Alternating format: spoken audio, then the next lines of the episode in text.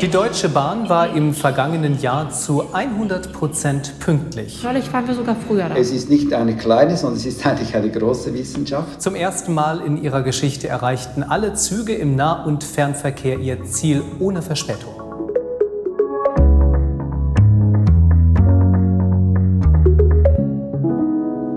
Ich bin Gabor Hallas. Und ich bin Birte Sönnigsen. Und wir beide arbeiten im Team des ARD Hauptstadtstudios und spielen hierbei mal angenommen alle zwei Wochen ein anderes Zukunftsszenario durch. Mal angenommen, die Bahn ist immer pünktlich. Oh yeah, wie schön wäre Genau. das. Jetzt sagt ihr euch vielleicht, die sind total verrückt geworden, weil das ist ja nun wirklich mal ein unrealistisches Szenario. Aber wirklich ein Szenario, ich, du kannst mich direkt dahin beamen. Wirklich. Also, das würde ich nicht über jedes unserer Szenarien sagen, aber das würde ich direkt kaufen. Ja, ich komme auf jeden Fall mit. Ich fahre viel Bahn, es passiert viel und ich war am Bahnhof und die Leute haben mir natürlich sofort Geschichten erzählt. Alle reden von Pünktlichkeit, die Bahn nicht. Das ist sehr frustrierend. Ich habe zehn Minuten und ich bete natürlich, dass ich den Anschluss kriege. Und wenn man beten muss und nicht sicher sein kann, ist natürlich nicht so schön. Pünktlichkeit findet ja in meiner Erfahrung gar nicht mehr statt. Ich bin da oft auch geduldiger als andere Mitreisende, weil ich mir immer vorstelle, was passiert eigentlich, wenn man auf der Autobahn im großen Stau steht. Das mit dem Beten kenne ich auch. Ich bin einfach nie entspannt, wenn ich am Bahnhof ankomme. Ah, das kenne ich, wenn man mal so einen wichtigen Termin hat. Ich bin dann die, die mitten in der Nacht aufsteht und zwei oder vielleicht drei Züge früher sogar nimmt, um auf jeden Fall pünktlich zu sein beim Termin. Und selbst dann klappt es ja nicht immer. Und heute hast du ja einen wichtigen Termin. Ja, und ich war zu spät. Das lag heute an der U-Bahn, die zu spät und total aus dem Takt fuhr. Also sorry, ich bin zu spät gekommen. Aber um diese U-Bahn, um den ÖPNV soll es heute gar nicht gehen, sondern wir gucken uns heute ein bisschen genauer den Fern- und Regionalverkehr der Bahn an. Jetzt bist du ja da und wir können anfangen. Absolut, denn warum spielen wir dieses Szenario überhaupt durch? Weil die Bahn ist wahnsinnig unpünktlich. Nur 65 Prozent der Fernzüge, also die ICs und ICEs, die kommen pünktlich an. Das ist echt wenig, ne? Das war die Statistik aus dem letzten Jahr, ne? Richtig. Und im Regionalverkehr, da sind es über 90 Prozent. Und das ist jetzt nicht so schlecht, hätte ich nicht gedacht. Das ist nicht so schlecht. Es kann auf der Strecke natürlich weniger passieren. Deswegen ist es da ein bisschen einfacher. Und generell muss man sagen, die Bahn ist auch nicht ganz ehrlich. Also Züge, die zum Beispiel ausfallen, also nicht ankommen, die können auch nicht unpünktlich sein. Die tauchen in keiner Statistik auf. Und ein Zug ist auch noch pünktlich, wenn er weniger als sechs Minuten Verspätung hat. Aber warum denn ausgerechnet sechs Minuten? Das habe ich die Bahn auch gefragt und die haben gesagt, ja, wissen wir auch nicht. Das äh, war einfach irgendwann mal so und ähm, Ah, kann keiner erklären. Ich stelle mir vor, da sitzen Menschen in der Konzernzentrale und sagen, ja gut, also pünktlich, was heißt schon pünktlich? Muss das auf die Sekunde genau sein? Ah, vielleicht nicht. Sagen wir sechs Minuten, dann ist ein Zug noch pünktlich. Genau, intern rechnen sie manchmal sogar noch mit 15, aber das ist eine andere Geschichte. Und dass die Deutsche Bahn zu spät kommt, das wissen die auch in den Nachbarländern, zum Beispiel in der Schweiz. Die Abfahrt unseres Zuges verzögert sich um einige Minuten. Grund dafür ist die verspätete Zugsankunft aus Deutschland. Liebe Grüße nach Deutschland. Das mögen Sie dann nämlich gar nicht zu spät kommen in der Schweiz. Ich war gerade vor ein paar Wochen noch mit der Schweizer Bahn unterwegs. Die war auf die Minute pünktlich, kam aber auch aus der Schweiz und wir sind in Richtung Deutschland gefahren. Es werden ja ein paar Länder immer wieder genannt, wenn es um pünktliche Züge geht. Da gehört die Schweiz auf jeden Fall dazu. Und wenn man da in die Pünktlichkeitsstatistik schaut, also nochmal zum Vergleich, in Deutschland waren es 65 Prozent der Fernzüge, in der Schweiz sind es 92,5 Prozent aller Züge im Nah- und Fernverkehr, die kommen pünktlich an. Das ist schon beeindruckend. Also pünktlich heißt dann, sagen wir mal, plus maximal sechs Minuten wie in Deutschland. Nee, nee, also insofern kann man es auch nicht ganz vergleichen. Die Schweiz ist nämlich eigentlich noch besser, weil pünktlich heißt in der Schweiz weniger als drei Minuten Verspätung. Ah, da hat man in der Schweizer Bahnzentrale gewürfelt und gesagt, bei uns gilt als pünktlich, äh, wenn es nur drei Minuten plus sind. Aber es gibt noch eine viel wichtigere Zahl, nämlich 98,7 Prozent haben ihre Anschlüsse erreicht. Ah, ja, ver verstehe. Also das geht mir selber ja auch so. Ich sag mal, wenn so ein ICE oder ein IC fünf Minuten Verspätung hat oder auch mal zehn Minuten Verspätung hat, sage ich, okay, ist nicht so schlimm. Wenn ich dadurch aber meinen Regionalverkehr im Anschluss nicht bekomme oder den nächsten ICE, den ich brauche, dann ist das echt mies, weil ich dann oft richtig lange warten muss. Genau, dann bist du nämlich am Ende eine Stunde zu spät. Da frage ich mich natürlich, wie macht das die Schweiz? Wie kommt die auf so tolle Werte? Ich habe mit äh, Rudi Büchi gesprochen. Ach, der das ist, klingt sehr schweizerisch. Genau, der ist äh, verantwortlich für den Fahrplan bei der Schweizer Bahn. Und dieser Fahrplan wird übrigens sieben Jahre im Voraus geplant. Es ist nämlich total komplex. Ah. Es ist der berühmte Taktfahrplan. Wir fahren eigentlich immer zur selben Minute an einem Haltepunkt weg oder kommen zur selben Minute an einem Haltepunkt wiederum an. Der Fahrplan ist quasi symmetrisch aufgebaut. Also die Züge kommen aus unterschiedlichen Richtungen. Also einer kommt, sagen wir, aus Basel, der andere aus Zürich und der dritte aus Bern. Und die kommen alle dann zur gleichen Zeit an einem Bahnhof an ungefähr. Die kommen alle zur selben Zeit an und fahren dann auch gleichzeitig, also zur selben Zeit weiter. Das machen die, damit ich im Zweifel in alle Richtungen gut umsteigen kann und da gut wieder wegkomme und nicht so lange warten muss. Genau, so soll es sein. Es soll bequem sein, du sollst nicht zu lange warten, du sollst keine Angst haben, dass du deinen Anschluss um wenige Minuten verpasst. Es soll ja wirklich so der perfekte Timeslot sein. Und das scheint ja auch zu klappen, wenn man da in die Statistiken guckt. Ja, und es gibt auch einen entscheidenden Grund und der ist wirklich spannend. Wer nämlich ein bisschen langsamer fährt, ist am Ende vielleicht früher da. Ursprünglich war mal die Idee, in der Schweiz auch Schnellfahrlinien zu bauen. Aber die Schweiz ist nicht so ein großes Land und wir haben dann festgestellt, für die Reisenden ist es viel wichtiger, dass sie Anschlussbeziehungen haben, dass die Reisekette funktioniert, als dass sie zwei, drei Minuten schneller von A nach B kommen, weil in der Regel gibt es eine Weiterfahrt und dann ist das viel wichtiger. Ach, ich liebe ja Bahnsprech. Anschlussbeziehung. Mhm. Also ich nehme mit, im Zweifel schlägt Takt äh, das Tempo. Ja, und damit alles so perfekt im Takt bleibt, kann das eben auf manchen Strecken bedeuten, dass man vielleicht auch mal fünf Minuten langsamer fährt, als man eigentlich könnte. Das hat aber, aber immerhin noch, fährt man. Genau, und, man, und es hat auch noch einen Vorteil, weil man hat dadurch nämlich einen Puffer. Der Fahrplan ist nicht so super auf Kante genäht. Grundsätzlich muss dieser Takt, wir sagen, robust sein. Das heißt, wir müssen eine realistische Fahr- und Haltezeit hinterlegen. Das ist wieder abgestimmt auf die Anzahl der Passagiere, die auch dann ein- und aussteigen an den Haltepunkten.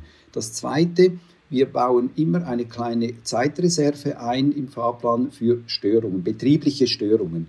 Das heißt, eine Türe schließt nicht zur Zeit oder wir haben eine Weiche, die nicht in die Endlage geht. Eine Weiche, die nicht in die Endlage geht, habe ich schon gesagt. Bahnsprech, ich mag das ja. Ja, das ist, wenn die dann so einrasten, das mhm. bedeutet das. Aber wenn man Rudi Büchi hört, dann kann man sich auf jeden Fall vorstellen, warum die da sieben Jahre daran rechnen, bis dieser Fahrplan steht. Diese Reserven dürfen aber auch nicht zu groß sein. Weil wenn dann die Züge bummeln, dann haben wir auch wiederum einen Kapazitätsverlust auf unseren Strecken. Also es ist ein Austarieren eigentlich, damit wir noch stabil sind. Es ist nicht eine kleine, sondern es ist eigentlich eine große Wissenschaft. Und somit haben wir einen permanenten Lernprozess. Also kann man sagen, wer hat es erfunden? Die pünktlichen Züge, die Schweizer. Können wir uns also von denen nicht abgucken, wie pünktliche Züge, wie das funktioniert? Ja, genau das soll passieren, denn es soll auch bei uns den Deutschlandtakt geben. Der dann so ähnlich funktioniert wie dieser Taktfahrplan in der Schweiz. Da wird oft schon ein Beispiel genannt. Das ist der Hauptbahnhof in Erfurt. Da ist es jetzt schon so, zur halben und zur vollen Stunde kommen da Züge an aus München, aus Leipzig, aus Frankfurt am Main und Berlin. Die halten kurz und es gibt viele Umsteigemöglichkeiten. Das soll dann ähnlich wie in der Schweiz, wie wir das gerade erzählt haben, auch dabei helfen, dass ich nicht so lange warten muss und dass man da auch wieder so eine Art Puffer hat. Das ist der Plan. Aber bis es deutschlandweit funktioniert, wird es dauern. Da muss viel gebaut werden ab 2030, dann soll es auf ersten Strecken funktionieren, wenn alles gut läuft. Tja, und wenn man sagen muss, das Wort Baustelle und den Satz, wenn alles gut läuft, in einem Zusammenhang, da gibt es viele Fragezeichen, ja, ob das wirklich funktioniert. Ich habe mit jemandem gesprochen, die kennt sich mit Bahnbaustellen ziemlich gut aus. Das ist Birgit Milius, die ist Professorin an der TU Berlin und ihr Fachgebiet ist nämlich genau der Bahnbetrieb und die Infrastruktur. Und ich dachte, ja gut, ich kann mir die Antwort schon denken, aber ich habe ihr trotzdem die Frage gestellt, ob sie nicht diesen einen Hebel kennt, den man umlegen muss. Und dann sind wir in unserem Szenario. Leider nicht. Also es wäre wunderbar, wenn es irgendwie die eine Lösung gibt, mit der wir dann alle Probleme beheben. So funktioniert es leider nicht. Die Bahn besteht halt aus ganz, ganz vielen Einzelsystemen, die alle mehr oder weniger perfekt miteinander zusammenarbeiten müssen, damit der Bahnbetrieb pünktlich und störungsfrei funktioniert. Also ganz viele Einzelsysteme. Das heißt, es sind eine Menge Rädchen, die da ineinander greifen müssen. Also nicht so einfach, damit die Züge plötzlich auf einmal pünktlich sind. Nee, da ist die Grundlage natürlich die Infrastruktur. Die muss funktionieren. Sprich Schienen, Oberleitungen, Signale, Brücken. All das muss in einem guten Zustand sein. Und da ist in den letzten Jahren einfach zu wenig passiert oder Jahrzehnten. Da mhm. ist das System einfach vernachlässigt worden. Es gibt eine Menge Aufholbedarf und wenn wir mal gucken, nochmal in die Schweiz, äh, wie viel da investiert wird, das ist nämlich pro Person dreimal so viel wie in Deutschland in die Bahn. Also sehr viel Geld. Geld ist quasi der eine Baustein. Die Frage ist aber ja auch, wie wird das Geld investiert? Wie sehen die Baustellen aus? Die Schweiz nennt es Clustern. Das heißt, wenn sie bauen, dann machen sie gleich alles, also zum Beispiel die Gleise, Signale, die Bahnhöfe. Klingt logisch, dann sperrst du einmal und sanierst alles und dann hast du auch erstmal wieder Ruhe. In Deutschland war das bislang anders. Also da wurde zum Teil in einem Jahr die Strecke gesperrt oder es mussten Umleitungen gefahren werden, weil eben die Schienen saniert wurden.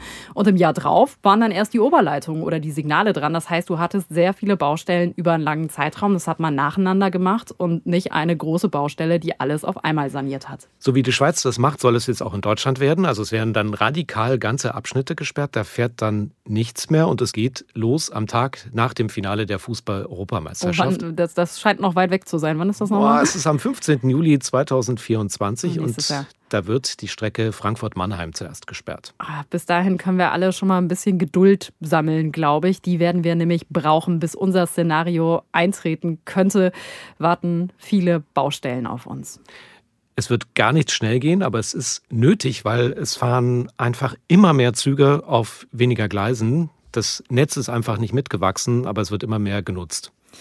Und wenn es da dann mal zu einem Problem kommt, das merken wir ja zurzeit, also ein Zug hat ein Problem oder auf einer Strecke fällt ein Baum auf die Gleise, dann hat eben nicht nur dieser eine Zug im Zweifel das Problem, sondern es entsteht so eine Kettenreaktion. Manche Strecken sind ja sogar eingleisig zwischen den Bahnhöfen und wenn da was auf der Strecke liegt, ein Zug ein Problem hat oder irgendwas kaputt geht, dann gibt es eben Stau. Das ist natürlich logisch, weil wo soll der Zug dahinter hin? Es gibt aber ja auch Bereiche, da gibt es nicht nur ein Gleis, sondern zwei, drei, vier. Und selbst wenn die total ausgelastet sind, dachte ich, kein Problem, irgendwie wird sich der Zug einfädeln können und überholen können. Ganz so einfach klappt das häufig aber nicht, hat mir Birgit Milius erklärt. Denn um das Gleis zu wechseln, braucht man natürlich, weiß ich spätestens seit meiner Zeit mit der Modelleisenbahn, Weichen. Weichen als solche sind erstmal teure Infrastrukturelemente. Die kosten viel Geld in der Anschaffung, sie kosten aber vor allem auch viel Geld in der Unterhaltung, damit sie zuverlässig angesteuert werden, damit sie sich zuverlässig bewegen, zuverlässig ihre Endlage erreichen. Und deshalb gibt es im Netz leider aktuell an vielen Stellen einfach zu wenig Weichen.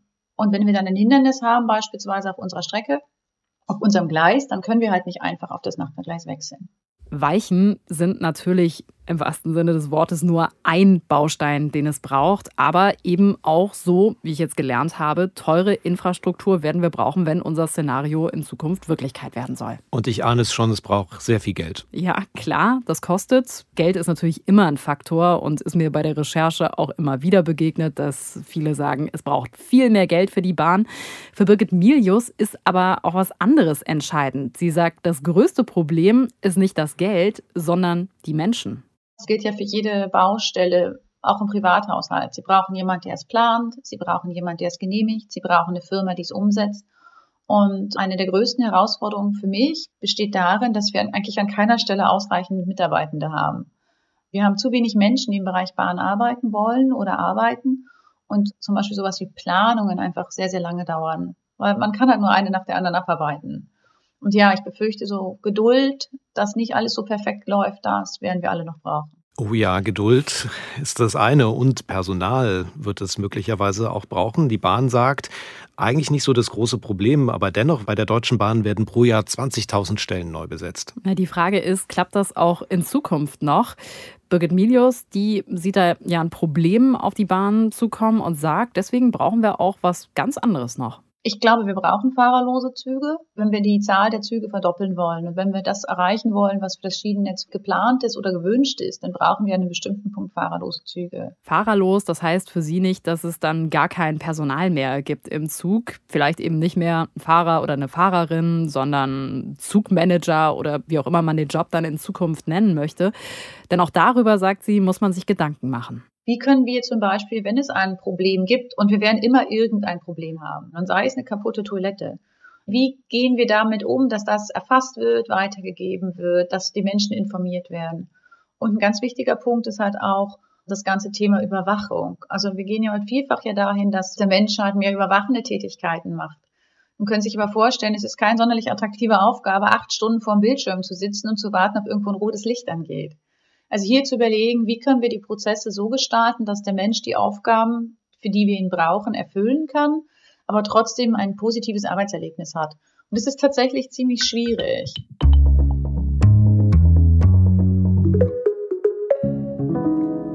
Natürlich soll in Zukunft auch die Technik dabei helfen, dass die Bahn pünktlicher wird. Digitalisierung und Automatisierung haben wir immer wieder gehört und gerade haben wir ja auch schon kurz über die fahrerlosen Züge gesprochen. Genau damit beschäftigt sich unter anderem auch das Deutsche Zentrum für Luft- und Raumfahrt. Die, und das war für mich eine Überraschung, nicht nur im Weltraum unterwegs sind. Nee, es gibt, habe ich auch gelernt, ein Institut für Verkehrssystemtechnik und die beschäftigen sich mit ganz irdischem Verkehr, also auch mit der Bahn der Zukunft, mit automatisierten Zügen, die dann irgendwann ohne Zugführer unterwegs sein könnten. Ich bin mal mutig. Ich würde im Boden hoffen, dass wir aus ausgewählten Strecken ab 2.30 was machen können. Ja, das müssen ja nicht gleich die kompliziertesten sein. Das sagt Michael Ortgiese. Er arbeitet nämlich am Deutschen Zentrum für Luft- und Raumfahrt, ist Professor für Verkehrs- und Mobilitätsmanagement. Und er sagt, damit das klappt und irgendwann fahrerlose Züge unterwegs sind, braucht es eine Menge Grundlagen, Basics. Also man muss zum Beispiel wissen, wo genau der Zug ist. Und er sagt, eigentlich klappt das schon ganz gut, aber ein paar Probleme gibt es dann doch noch. Ja, Probleme, die wir alle kennen, zum Beispiel vom Navi im Auto oder beim Smartphone, wenn da ein Tunnel kommt oder man durch den Wald fährt, dann gibt es eben ein Problem. Mhm, wenn denn der blaue Punkt irgendwie mhm. auf dem Smartphone an einer Stelle ist, wo man denkt, nee, da bin ich jetzt gerade nicht. Und das wäre bei so einem Zug natürlich ein Problem, wenn der fahrerlos unterwegs ist und man sich nicht sicher sein kann, wo ist der eigentlich gerade? Das ist das eine. Und das andere ist, der muss natürlich immer alle Hindernisse und Probleme, die da auf der Strecke lauern könnten, erkennen. Und da sagt Michael Ortgiese, ist die Forschung schon ziemlich weit. Der Zug kann heute schon relativ gut automatisiert fahren, wenn er mal aus dem Bahnhof draußen ist und bevor er in den Bahnhof reinkommt. Aber so Kleinigkeiten, das Anfahren, das Anhalten, die Frage, sind alle Türen verschlossen und können wir losfahren? Das sind heute nochmal ganz wichtige Dinge, die teilweise dann auch von dem Personal, von den Triebfahrzeugsführern übernommen werden. Also da sind wir zum Teil relativ weit und ich glaube, es wird gar nicht so den großen Knall geben, sondern das wird so ein fließender Übergang sein, wo wir die Dinge, die wir heute noch mit Menschen besetzen, dann sukzessive aus dem Verkehr nehmen und uns irgendwann dann mal trauen, einen Zug völlig automatisiert fahren zu lassen. Die Experten, mit denen wir gesprochen haben, die sagen, ach, es ist wahrscheinlich, dass das dann erstmal Güterzüge sein werden, die da ohne Fahrerinnen und Fahrer unterwegs sind, weil es zum Beispiel auch immer noch mal einen Unterschied macht, habe ich da jetzt Menschen an Bord oder sind es in Anführungszeichen nur Waren? Technik ist ja das eine, aber ich kann mir vorstellen, rechtlich ist es auch nicht so einfach. Ja, da gibt es auch noch eine Menge Fragen zu klären. Wer haftet denn eigentlich, wenn was passiert? Welche Regeln soll es da geben? Welche Sicherheitsstandards? Also da ist auch noch ein bisschen was zu tun. Fragen sind zu klären, aber worüber wir noch gar nicht gesprochen haben in Sachen Pünktlichkeit, das sind ja wir selbst. Also der Fahrgast Gabor oder die reisende Birte. Ganz genau, weil wir können ja für Verspätungen sorgen beim Ein- und Aussteigen. Das ist ein Thema zum Beispiel in Japan. Die sind ja noch pünktlicher als die Schweiz. Die, da geht es um das Sekunden. Große Vorbild, ne? Ja. Genau, und da gibt es äh, extra Bahnmitarbeitende, die darauf achten, dass das auch klappt mit dem Ein- und Ausstieg.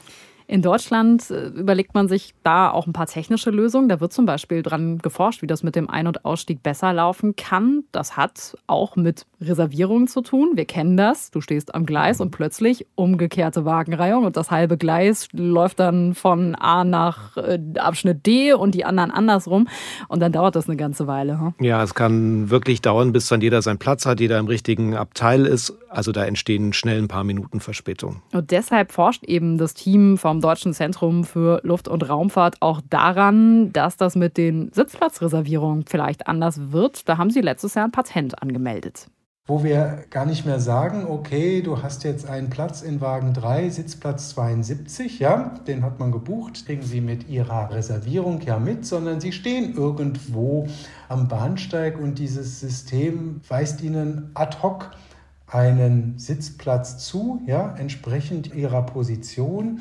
Und Ihnen kann eigentlich ziemlich egal sein, wie jetzt die Wagenreihung ist und wo Sie denn reserviert haben. Hm, dann kann ich mir nicht mehr meinen Lieblingsplatz reservieren. Oder du musst ein bisschen Glück haben und an der richtigen Stelle stehen. Ja, aber vielleicht auch egal, wenn ich dann dafür pünktlich bin, dann ist das ja auch ein Wert an sich. Naja, wir wissen ja auch nicht, ob so eine Art Reservierungssystem am Ende auch wirklich zum Einsatz kommt. Das wäre ja am Ende auch nur ein ganz kleines Rädchen von diesen ganz vielen, die ineinander greifen müssen. Zeigt aber, welche Bereiche man sich eben anschauen kann, vielleicht sogar muss, um die Bahn pünktlicher zu machen.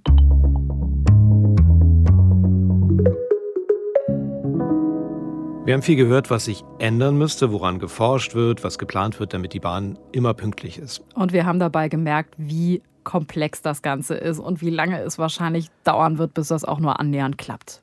Baustellen werden dauern, der Deutschlandtakt, der soll ja erst 2030 langsam starten, nach und nach für immer mehr Strecken kommen. Die Züge sollen pünktlicher sein, aber selbst 2030, das sind noch sieben Jahre, also noch sehr, sehr lange hin. Ja, und ich habe mir die Frage gestellt, was würde das eigentlich bedeuten für die anderen Verkehrsmittel? Also würden mehr Leute dann wirklich vom Auto auf den Zug umsteigen? Oder gibt es dann keine Inlandsflüge mehr in Deutschland? Ja, da gibt es schon ein gutes Beispiel. In Frankreich äh, gibt es ein neues Klimaschutzgesetz und das sagt, wenn man mit dem Zug ein Ziel in weniger als zweieinhalb Stunden erreichen kann, dann sind auf dieser Strecke Inlandsflüge verboten. Birgit Milius, das ist die Professorin von der TU Berlin, mit der ich gesprochen habe, die hat mich noch auf einen ganz anderen Gedanken gebracht, nämlich die Frage, schaffen wir es eigentlich, die Bahn schnell genug besser zu machen? Es kommt auf den Wettbewerb an, wie beispielsweise mit dem Auto. Also welche Rolle wird das automatisierte autonome Autofahren spielen? Also jetzt mal ganz blöd gesagt, wenn ich das autonom fahrende Auto habe und ich setze mich zu Hause in das Auto und fahre damit ins Büro und auch wenn ich dann im Stau stehe, dann ist mir das ja egal, weil für viele Bürojobs ist das Arbeitszeit dann einfach im Auto. Hm, verstehe. Das wäre dann nicht so gut für die Bahn. Nee, aber ob es wirklich so kommt oder am Ende ganz anders, das können wir wie immer nicht voraussagen. Aber konnten heute hoffentlich ein paar Gedankenanstöße liefern. Lass uns doch nochmal zusammenfassen, was wir heute gehört haben. Im besten Fall können sich alle auf die Bahn verlassen. Wer einen Termin hat, der kommt auf jeden Fall pünktlich an. Bahnfahren wird mit dem Deutschlandtakt wesentlich entspannter, weil sich keiner mehr Sorgen machen muss, den Anschlusszug zu verpassen. Es gibt genug Personal, das sich um die Bahn kümmern wird. Baustellen können schnell geplant und umgesetzt werden. Und durch fahrerlose Züge können mehr Menschen und Güter transportiert werden. Das klingt gut, es könnte aber auch ganz anders kommen. Im schlechtesten Fall gibt es nicht genug Personal, das sich um die nötigen Bauarbeiten kümmert. Weil immer mehr fahrerlose Züge unterwegs sind, werden manche Jobs bei der Bahn unattraktiver. Es finden sich kaum noch Menschen, die diese Jobs übernehmen wollen. Der Umbau der Bahn dauert viel zu lange. Der Start des Deutschlandtakts klappt auch im Jahr 2030 noch nicht. Und weil immer mehr Autos schon autonom fahren, sind die Menschen lieber mit dem Auto unterwegs als mit der Bahn. Ich muss ja sagen, das kann ich mir immer noch echt schwer vorstellen, dass Autos vollkommen autonom unterwegs sind. Und für die Bahn wäre es natürlich wirklich schlecht, wenn sich all diese Investitionen nicht auszahlen und keiner mehr Bahn fahren will. Zum autonomen Fahren mit dem Auto haben wir übrigens schon mal eine Folge gemacht. Da könnt ihr jetzt gerne reinhören. Das war es nämlich für heute mit der Bahn. Vorsicht an der Bahnsteigkante. Diese Folge endet hier. Wir freuen uns über Feedback. Schreibt uns an mal angenommen tagesschau.de. Die Folge ist pünktlich zu Ende, so ja? plus minus plus drei Minuten. Drei oder sechs Minuten Schweizer drei, oder drei. Deutsche? Okay, alles klar. Dann macht's gut. Bis zum nächsten Mal. Tschüss.